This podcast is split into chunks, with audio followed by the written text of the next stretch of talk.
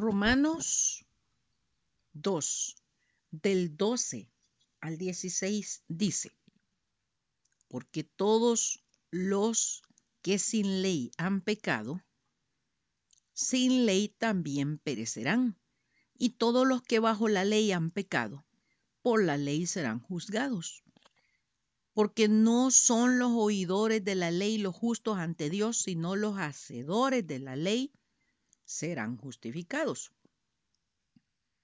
Porque cuando los gentiles que no tienen ley hacen por naturaleza lo que es de la ley, estos, aunque no tengan ley, son ley para sí mismos, mostrando la obra de la ley escrita en sus corazones, dando testimonio su conciencia y acusándoles o defendiéndoles sus razonamientos.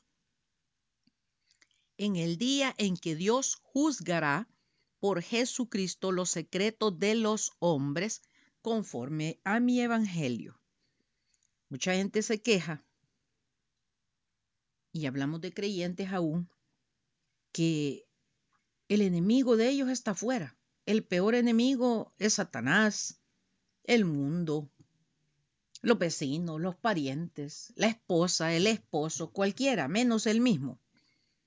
Porque nosotros los humanos somos muy buenos, buenísimos para andarle regalando los pecados a los demás.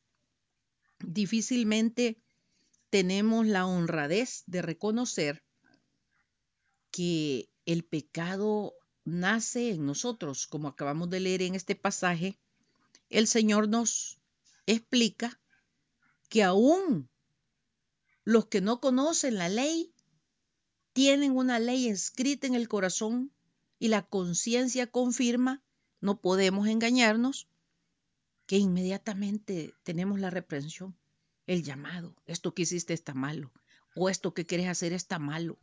Pero nosotros con el ejercicio vencemos, acallamos a la conciencia y la cauterizamos, como dice la palabra, nos acostumbramos a, a autoengañarnos de que no estamos haciendo malo.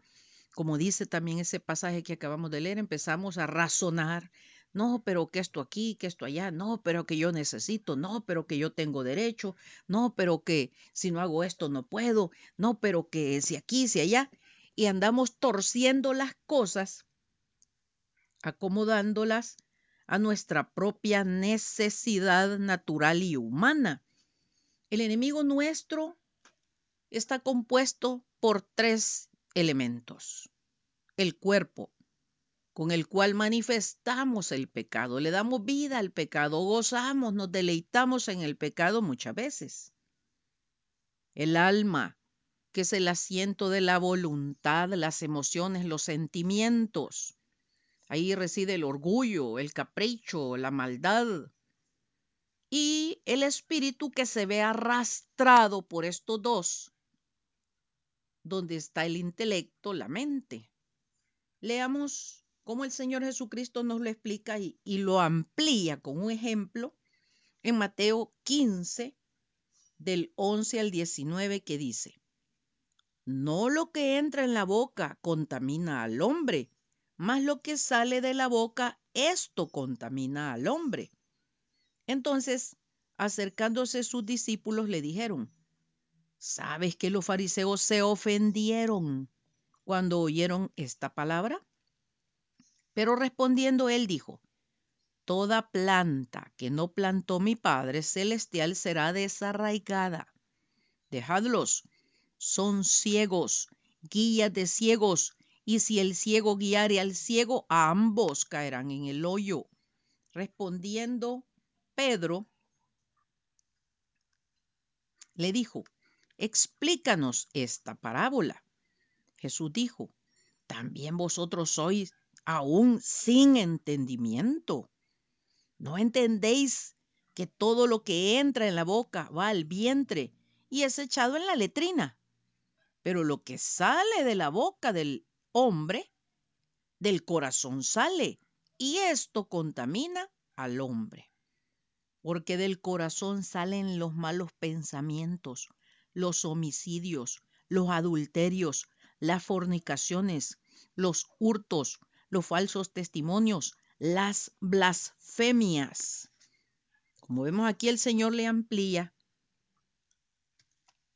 a sus discípulos, porque ellos se admiraron que cuando el Señor señaló esto, los religiosos de su tiempo se ofendieron. Ahora pensemos, ¿por qué nos ofendemos? Porque el orgullo se ve herido, porque el orgullo se ve maltratado, porque el orgullo se ve violentado. Por eso nos ofendemos, porque dependemos de las emociones, los sentidos, los sentimientos, dependemos de nuestra carne. Ya aclarábamos que la carne está compuesta por el alma y que tiene la variedad de emociones que vivimos por las cuales llega la gente a matar, llega a hacer grandes eh, acciones delictivas o penadas o juzgadas o señaladas por la sociedad porque se justifica. Por eso el Señor, tratando de matarle ese, ese alzarse, esa prioridad a la carne, dijo que cuando nos peguen en una mejilla, pongamos la otra mejilla. ¿Qué quiere decir eso? Que matemos el orgullo. Porque ni han terminado de hablarnos, una miradita mal, ya estamos enojados, ya nos sentimos ofendidos, ya nos sentimos agredidos por el orgullo que se ve molido, se ve golpeado. ¿Qué es lo que tendríamos que hacer? ¿Cómo tendríamos que conducirnos? ¿De quién deberíamos depender? Porque somos los enfermos y pretendemos muchas veces ser el enfermero o la enfermera. No podemos, no podemos nosotros ser juez y parte. Nosotros somos los pecadores. No podemos, por eso falla la religión. Porque la religión durante mucho tiempo y sigue siendo, pretende corregir las acciones del humano, decirle no se siente, no se pare, no coma, vístase así, póngase aquí, haga aquí, haga allá. Y eso no son más que argumentos humanos que siguen dándole prioridad a lo humano. Entonces, por eso nunca salimos de nada porque no realmente le ponemos el dedo a la llaga. Entonces, ¿qué es lo que puede ayudarnos o cómo podemos salir nosotros de esta situación? En primer lugar, reconociendo que nacimos pecadores, que nuestros padres nos concibieron en pecado, que no es por el medio, por más lindo que sea un, humano, puede por él mismo corregirse, no puede. Y la otra cosa importante es arrepentirnos. Pero cuando decimos arrepentirnos no es solo eh, sentir remordimiento, angustia, sentirnos culpables y ya estuvo, sino decidirnos cambiar. Nunca, jamás ni nunca volver a repetir una acción que sabemos de sobra por la ley que tenemos escrita dentro de nosotros que es incorrecto. Por eso un pasaje allá en las últimas cartas dice, que el que sabe hacer lo bueno y no lo hace, le es pecado.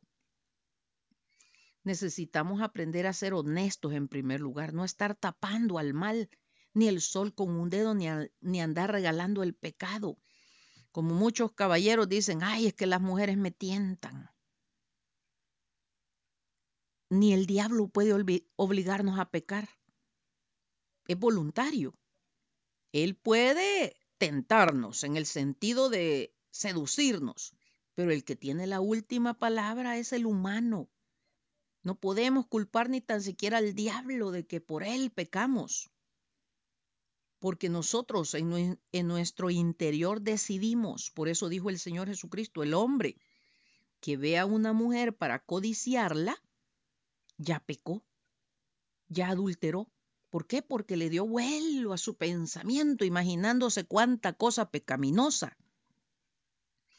Por eso es que necesitamos reflexionar y pensar seriamente cómo ponerle paro, cómo ponerle freno, no a lo que está afuera, sino a lo que está dentro.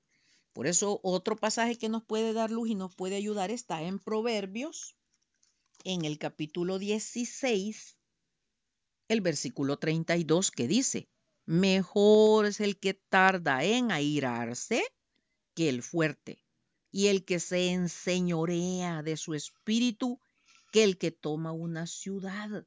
O sea, es más fácil para el humano conquistar una ciudad que conquistarse a él mismo.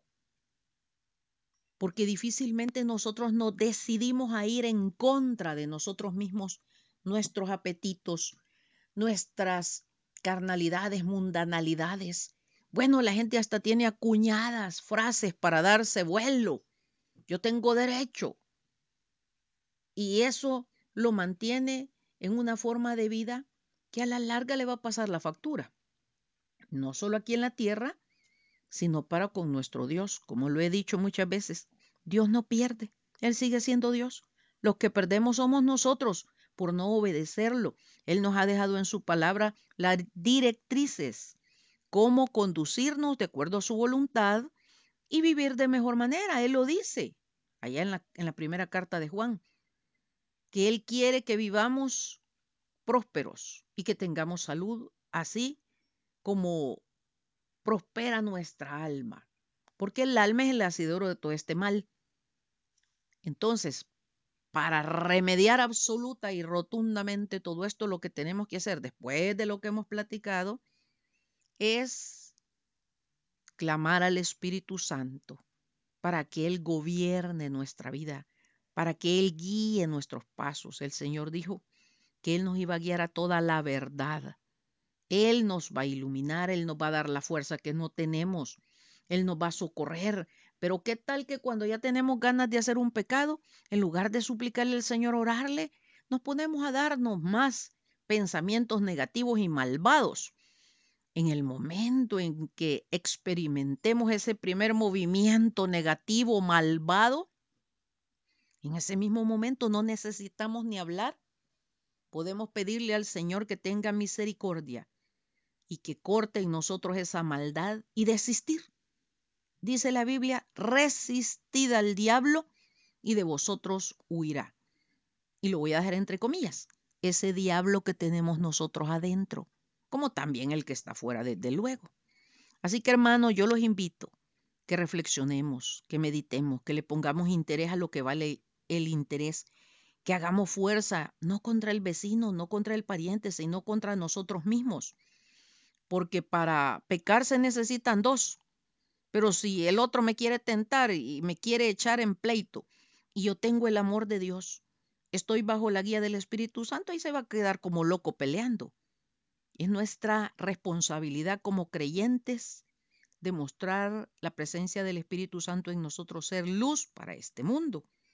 Así que ruego al Señor que nos ayude, nos bendiga, que siempre estemos comunicados por estos medios que Dios nos guarde de toda especie de mal. Bendiciones.